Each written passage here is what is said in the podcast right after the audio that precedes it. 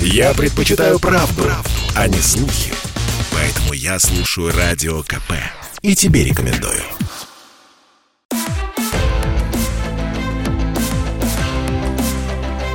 Исторические хроники с Николаем Сванидзе на Радио КП.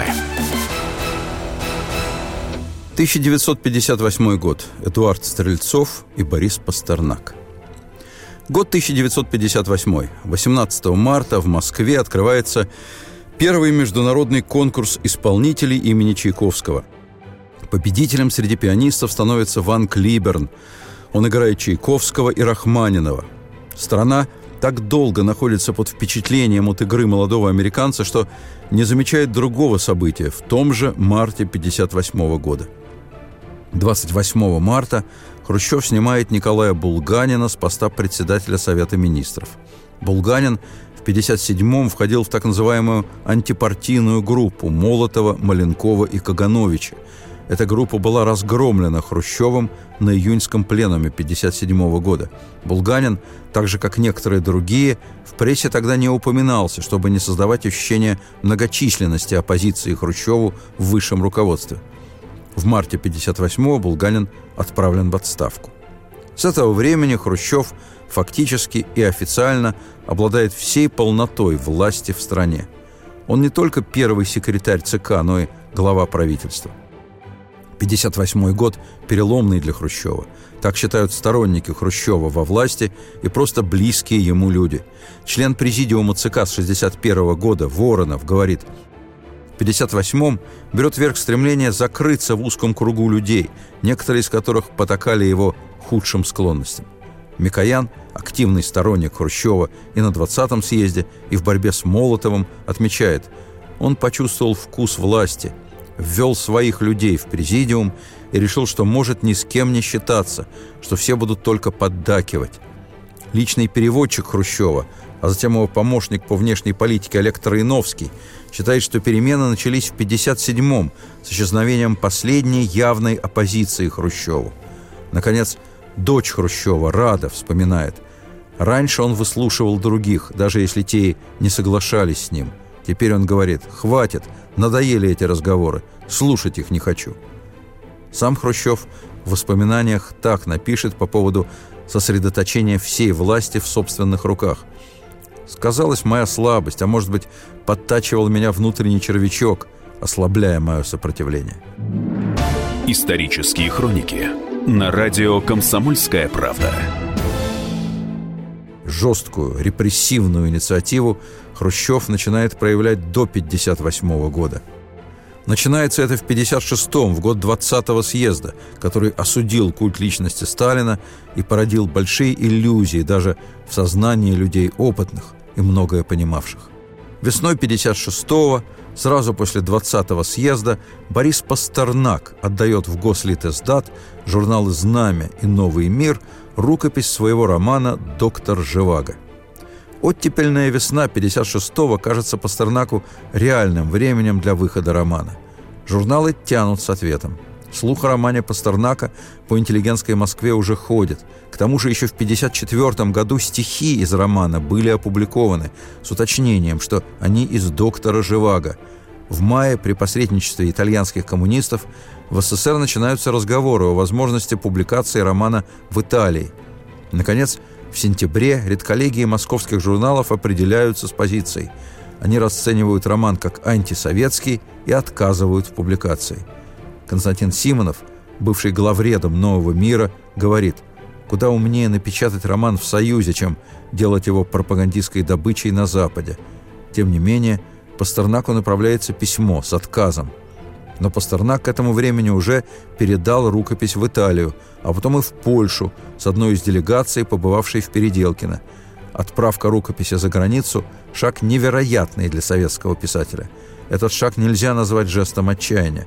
Пастернак прожил всю жизнь в СССР и знавал большие поводы для отчаяния. Стремление издать доктора Живаго на Западе – это вольность, порожденная 20-м съездом.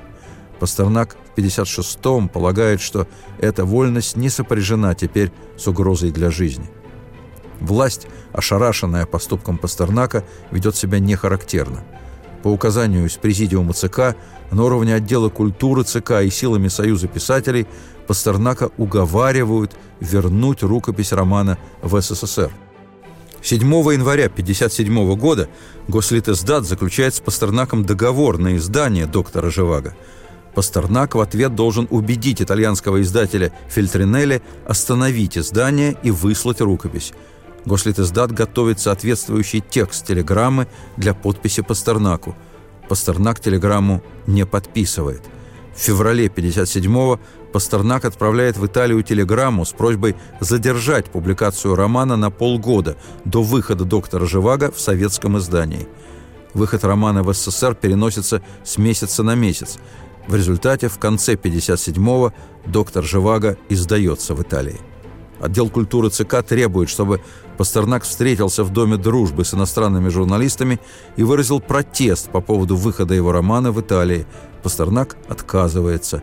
Однако встреча с иностранными журналистами состоится у Пастернака на даче в Переделкино. Пастернак скажет «Я сожалею, что мой роман не был издан у нас. Моя книга подверглась критике, но ее даже никто не читал». Слова Пастернака опубликует газета «Монд». Всего этого при Сталине, конечно, быть не могло. Это действительно оттепель. В Европе начинается кампания по выдвижению Пастернака на Нобелевскую премию. Чтобы не допустить издания романа в других странах, в Париж командирован поэт Сурков. Писателя Панферова, который в это время лечится в Оксфорде, обязывают препятствовать изданию доктора Живаго в Англии. Ни Сурков, ни Панферов успеха не добиваются. На Нобелевскую премию в 1958-м Пастернака выдвигает Нобелевский лауреат 1957 года писатель Альбер Камю.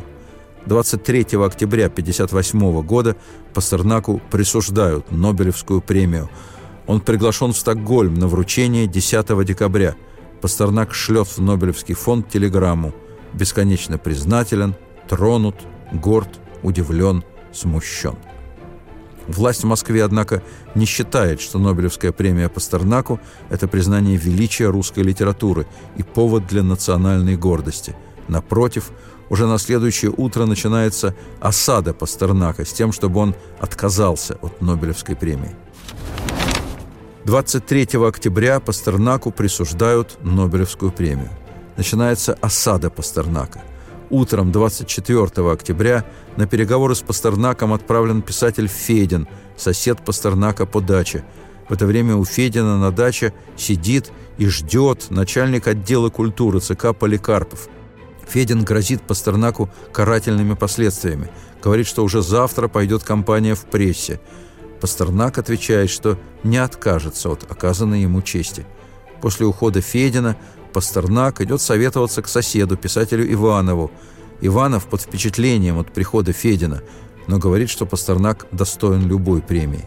К Пастернаку приходит с поздравлениями Чуковский с внучкой. Тут же в доме журналисты западных газет. Мудрый Чуковский советует Пастернаку поехать к секретарю ЦК Фурсовой. Пастернак не едет, но пишет Фурсовой письмо. «Мне кажется, что честь оказана не только мне, а литературе, к которой я принадлежу. Кое-что для нее, положа руку на сердце, я сделал. Я не предполагал, что все будут решать топором. Это письмо не отправлено. В тот же день, 23 октября 1958 года, к вечеру, Пастернаку вручают повестку на заседание правления Союза писателей по вопросу о действиях члена Союза писателей СССР Бориса Леонидовича Пастернака, несовместимых со званием советского писателя. Год 1958.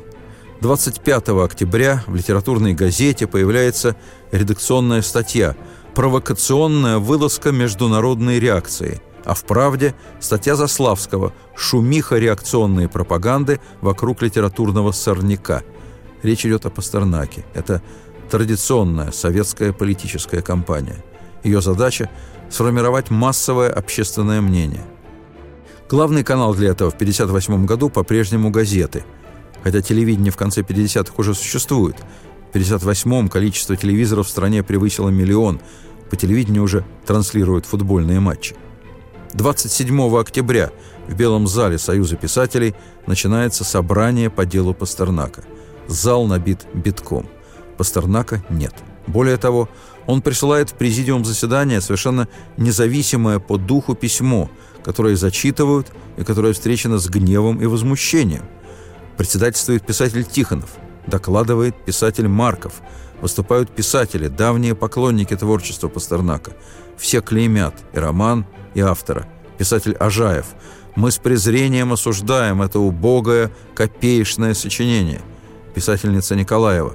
Этот человек не должен жить на советской земле. Так поступим же с ним так, как мы поступаем с врагами.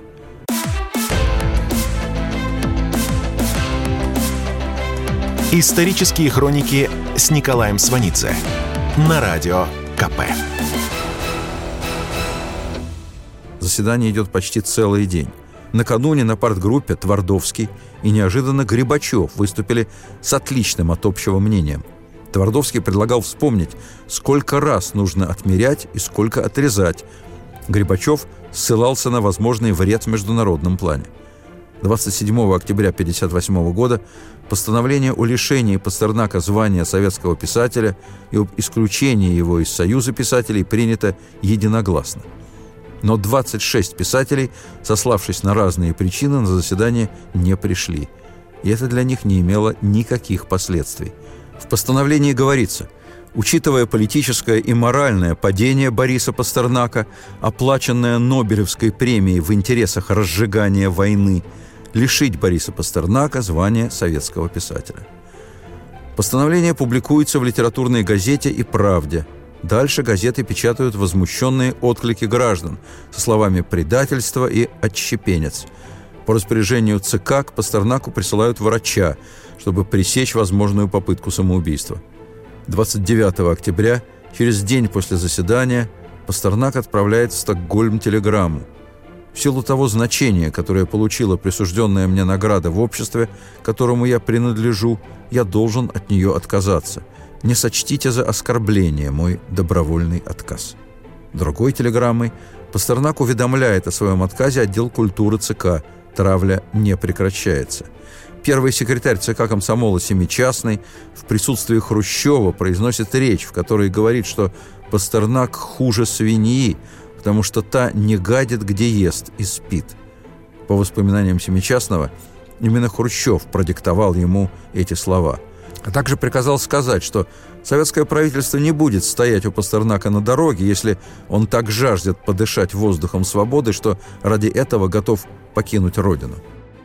31 октября 1958 года Московское отделение Союза писателей обращается в Президиум Верховного Совета с просьбой о лишении Пастернака гражданства и о высылке его из СССР. Граждане в общей массе поддерживают травлю Пастернака. Из информации Московского городского комитета КПСС аппаратчик Дорхимзавода товарищ Молоков. Пастернак хуже, чем враг, это гнойник, а гнойники рвут с корнем – предильщица фабрики имени Фрунзе, комсомолка Валя Бобракова. Стихи Пастернака знают немногие, а те, кто их читал, мало в них что понял. Он писал для людей, которые выродились в нашей стране, а для нас его идеи чужды. Кандидат технических наук, преподаватель Института народного хозяйства товарищ Зайцев. Присвоение ему Нобелевской премии является свидетельством того, чьи интересы выражает этот разложившийся буржуазный интеллигент – слесарь-механик второго часового завода товарищ Сучатов. Мы не читали романа Пастернака, но Пастернаку нет места в нашей среде. На защиту Пастернака встают всемирно известные писатели – Хемингуэй, Стейнбек, Пристли, Грэм Грин, Олдос Хаксли, Сомерсет Моэм. Наконец, Хрущеву звонит Джавахарлал Неру. Хрущев отказывается от идеи выслать Пастернака – но Пастернаку навязывают для подписи тексты обращений к Хрущеву и в газету «Правда». Они опубликованы 2 и 6 ноября 1958 года. Евгений Пастернак, сын поэта, пишет «Никоим образом нельзя причислять эти обращения к кодексу текстов Пастернака». Письмо в «Правду» завершается словами – излишне уверять, что никто ничего у меня не вынуждал, и что это заявление я делаю со свободной душой, с гордостью за время, в которое живу, и за людей, которые меня окружают. После публикации обращений Пастернака международный скандал затихает. Теперь власть переходит к действиям на бытовом уровне. Гонорары за переводы Пастернаку не выплачиваются. Договоры расторгаются. Типографские наборы рассыпаны. Спектакли по пастернаковским переводам Шекспира и Шиллера сняты из репертуара театров. Жить не на что.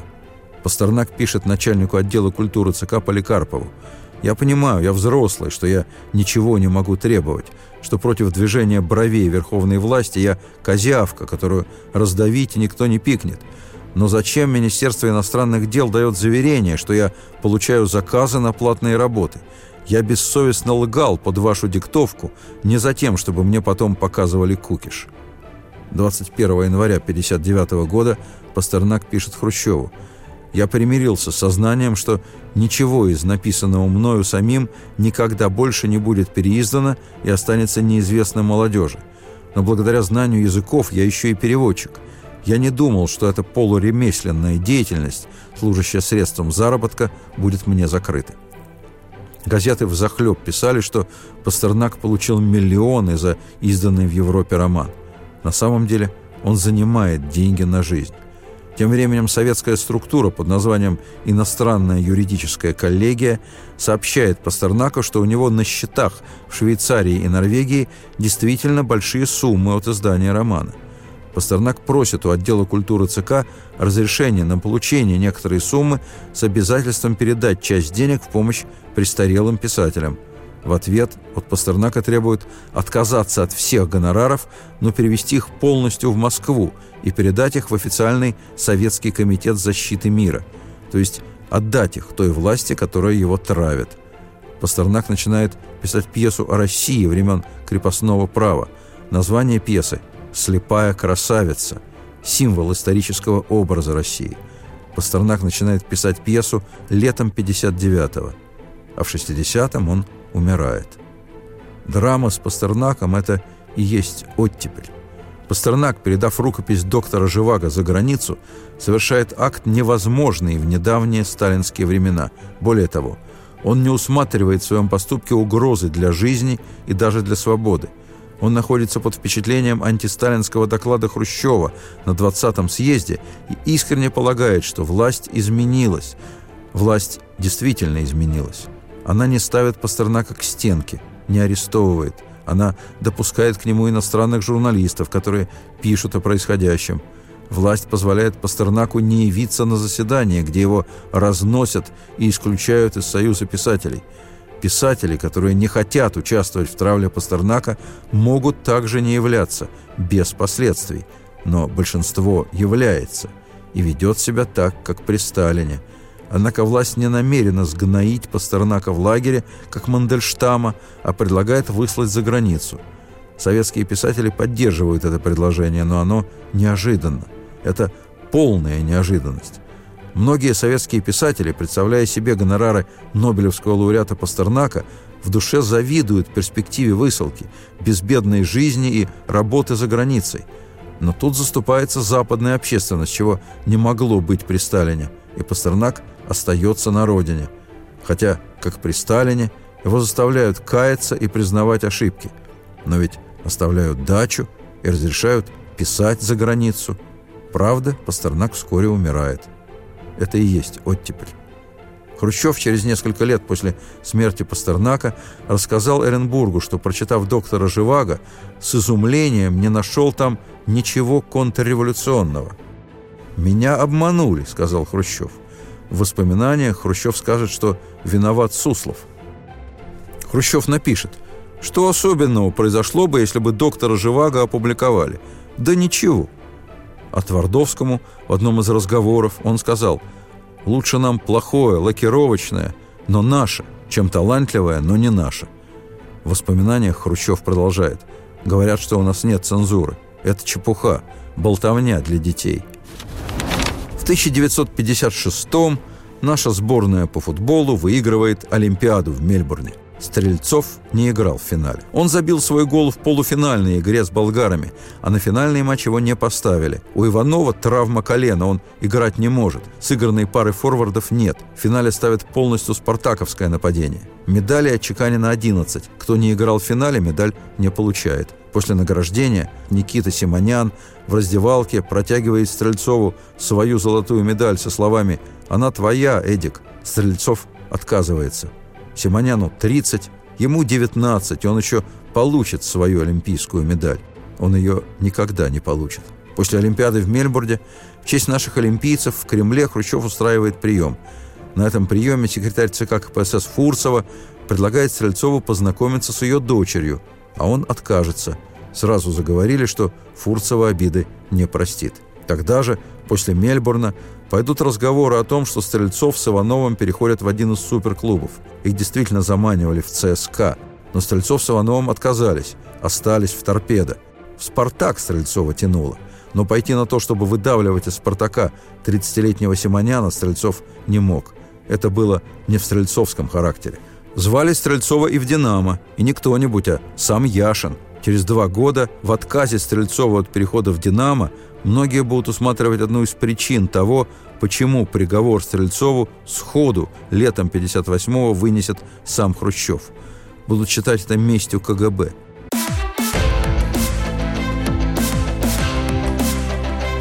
Исторические хроники с Николаем Сванидзе на радио КП. Год 1958.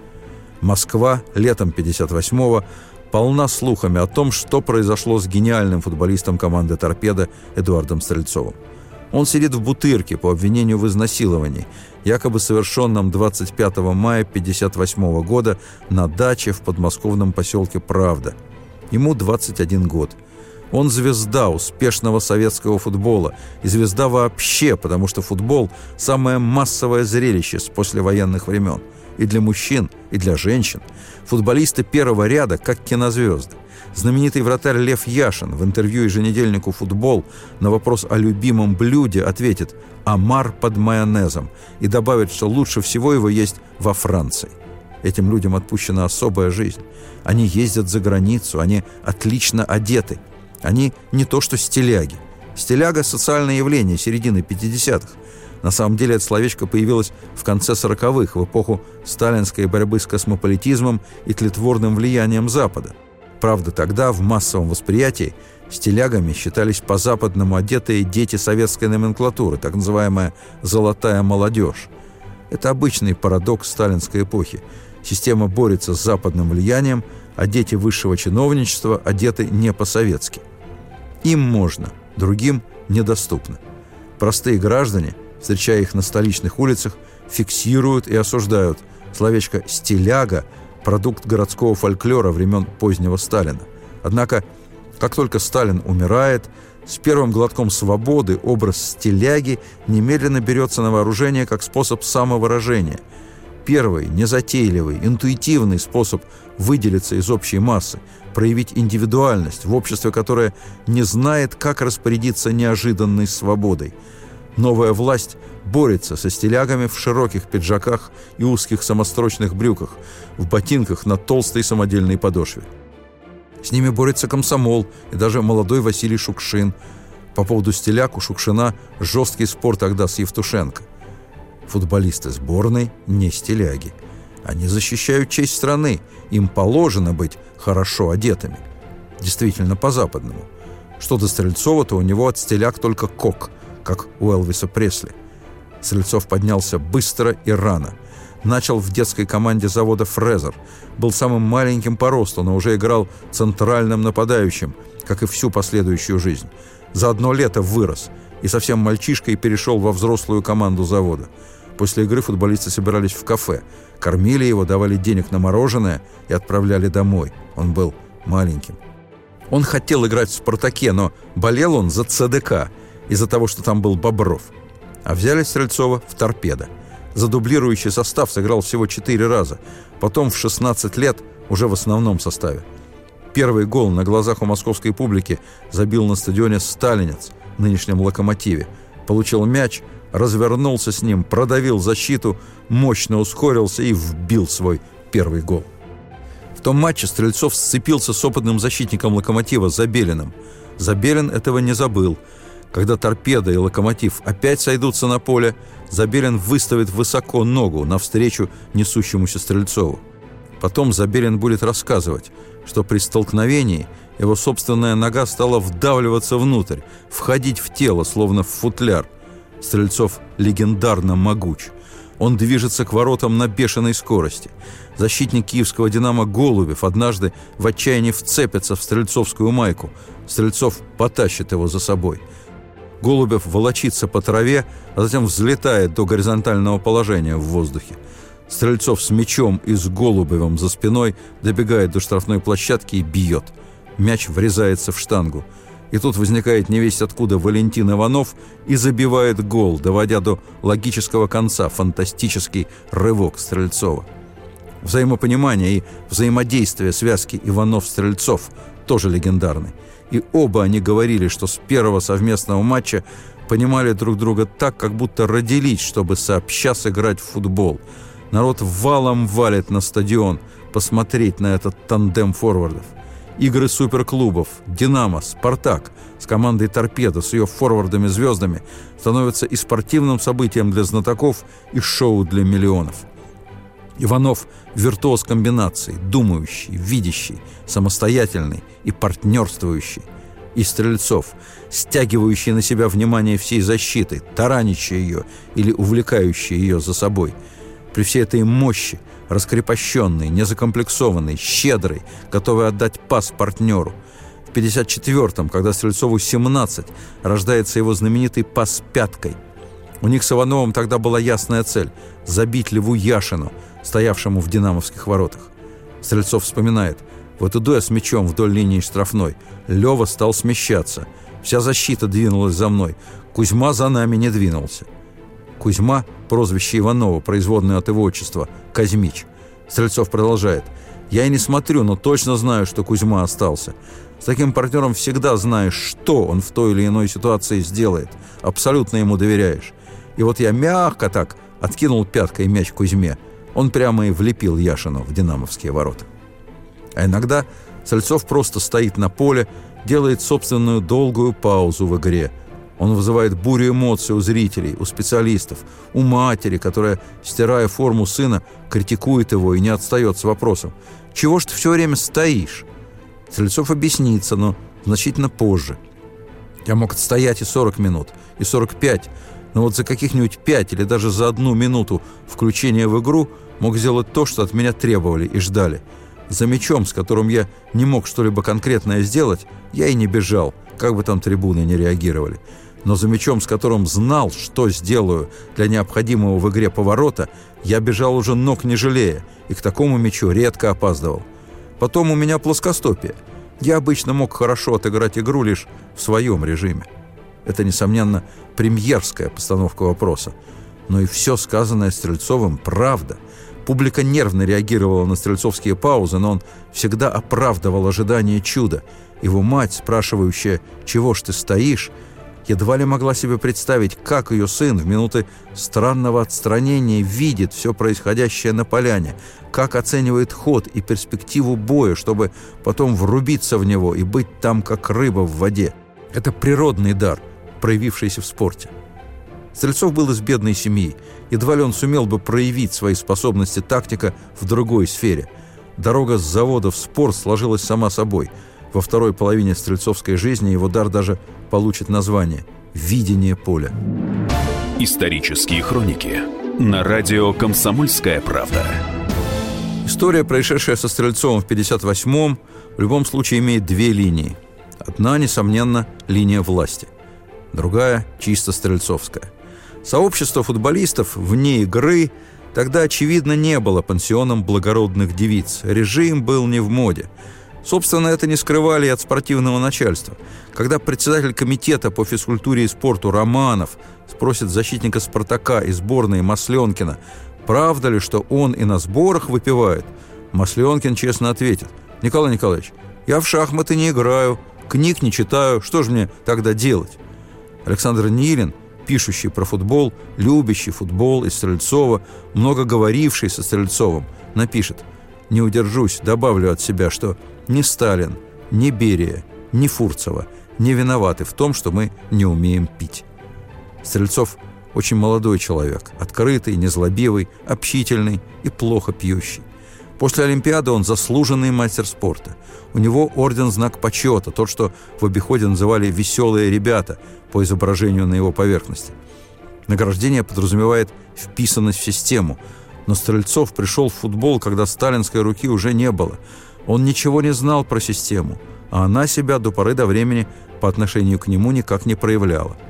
Игрок сборной Стрельцов вне поля вел себя как обычный парень из подмосковного Перова – когда к нему на трамвайной остановке на Крутицком валу привязался подвыпивший парень, потом ударил его кулаком в лицо, а потом побежал.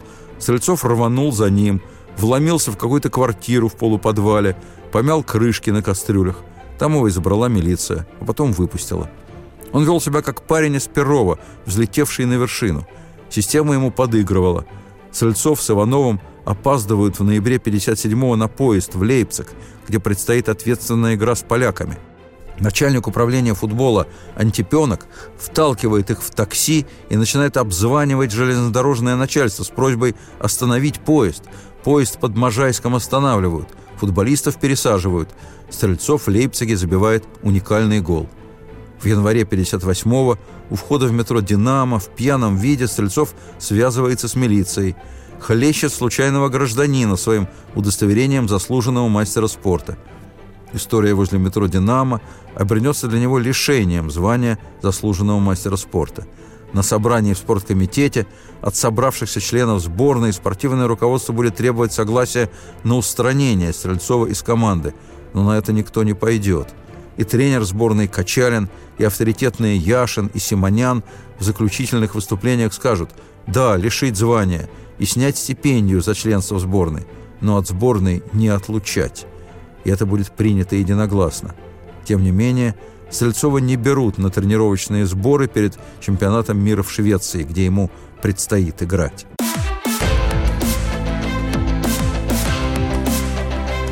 Исторические хроники с Николаем Сванидзе на радио КП.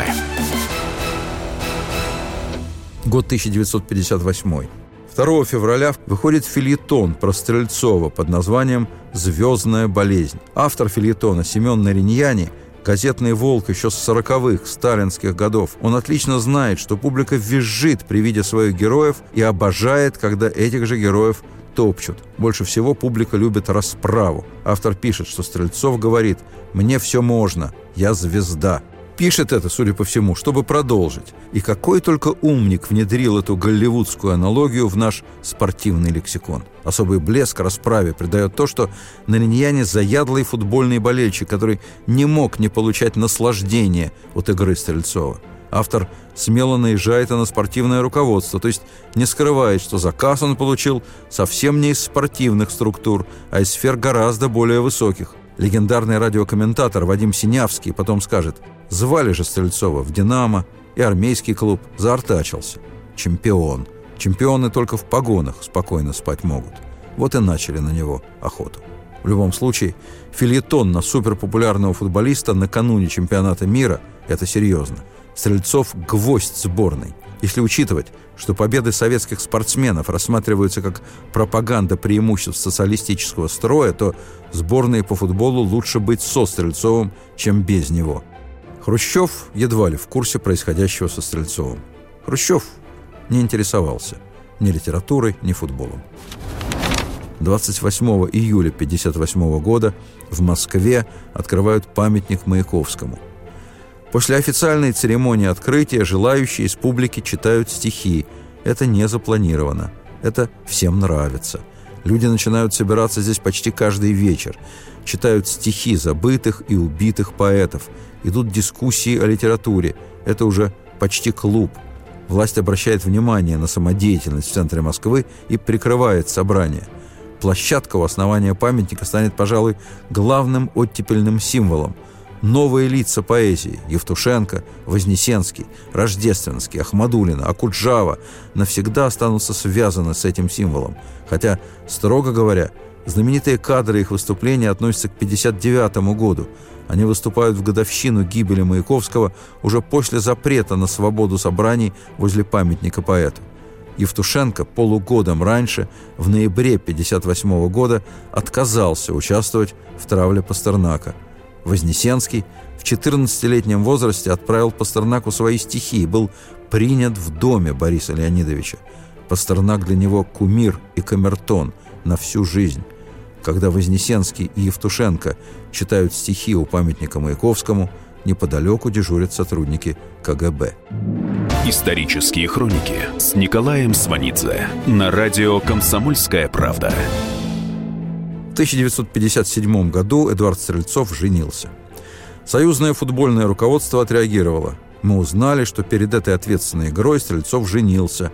Факт говорит о слабой воспитательной работе в команде «Торпеда». Но в «Торпедо» считали, что женитьба к лучшему. До женитьбы Стрельцов был просто неуправляемым – Приходит со спартаковцем Огоньковым и его девушкой домой. Дома мать Стрельцова Софья Фроловна. Стрельцов в бешенстве, что мать не ставит на стол выпивку. В одних носках он убегает из дома в торпедовское общежитие. А Огоньков с барышней не уходят. Они ложатся в кровать Софьи Фроловны. Торпедовский доктор Егоров, который вроде как присматривает за Стрельцовым, убеждал мать Стрельцова, что после женитьбы тот успокоится. Но ничего хорошего из этого первого стрельцовского брака не вышло. На самом деле и пьянство, и драки, и хулиганство, все, что называли нарушением режима, было и в других командах. Выносили выговоры с последним предупреждением.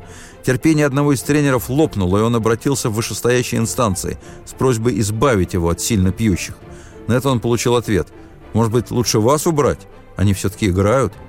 Стрельцов, несмотря ни на что, весной 58-го был в отличной спортивной форме. По мнению знатоков, он был готов как никогда. В «Комсомольской правде» опубликовано его покаянное письмо. В последний момент его включают в сборную, уезжающую на чемпионат мира. В ночь с 25 на 26 мая 1958 года, после примерки новой формы в спецателье, Стрельцов будет арестован на даче летчика Караханова в подмосковном поселке «Правда». Стрельцов обвиняется в изнасиловании. Информацию мгновенно доведут до Хрущева. Хрущев сходу произносит «посадить и надолго, использовать на тяжелых работах». Следствие пойдет уже после этих слов, будет проведено с очевидными и многочисленными нарушениями и закончится приговором – 9 лет. Потом вдруг вспомнят давно закрытое дело о драке в чужой квартире в 1957 году и добавят еще три года, всего 12 лет. Стрельцов не оправдывался – и уж тем более ни на кого не перекладывал вину. Было бы гораздо лучше, если бы в стрельцовской биографии не фигурировало обвинение в изнасиловании. Но сомнительное следствие, скорый суд над ним и выданный ему срок в равной мере принадлежат и биографии Хрущева. Морального эффекта это решение лишено начисто. После приговора мало кто верит, что любимец народа Стрельцов виновен – 1958-м, благодаря все тому же Хрущеву, все в стране уже знают, как долго сажали без вины. Стрельцов был еще не на лесоповале, а в Бутырке, когда начался чемпионат мира в Швеции. Стрельцов должен был на стадионе в Гетеборге выйти против сборной Бразилии, в которой тогда дебютировали Горинче и Пеле. Но никто и никогда не увидел, что это была бы за игра, если бы в ней был Стрельцов. Он вернется с лесоповала в 63-м. Большой футбол только после Хрущева. Полысевший, потяжелевший. Он вышел на поле с другой манерой игры. Это была очевидная мудрость футбольной мысли. Он видел всех. Он связывал их всех воедино своей игрой. Защитники терялись, не в силах предугадать его пас. Иногда казалось, что эта новая, завораживающая манера вытеснила его знаменитые силовые прорывы. Но это только казалось. Форвард должен прежде всего забивать, и он забивал. И в молодости, и потом. И как в молодости, по-прежнему, во время игры мог вдруг остановиться и стоять на поле. Он стоял и считывал игру. Он был так устроен. Стрельцов и Пастернак никогда не пересекались. Они не связаны ни поколением, ни опытом, ни происхождением. Один мог оставаться просто очень большим поэтом в богатой русской литературе. Другой – просто очень большим игроком в нашем славном футболе 50-х-60-х. Но в 58-м самодурство власти подарило им вечные легенды. История быстро повторится. Брежнев своей волей вернет Стрельцова в большой футбол, но тут же сошлет поэта Бродского, а тот получит Нобелевскую премию. Продолжение следует.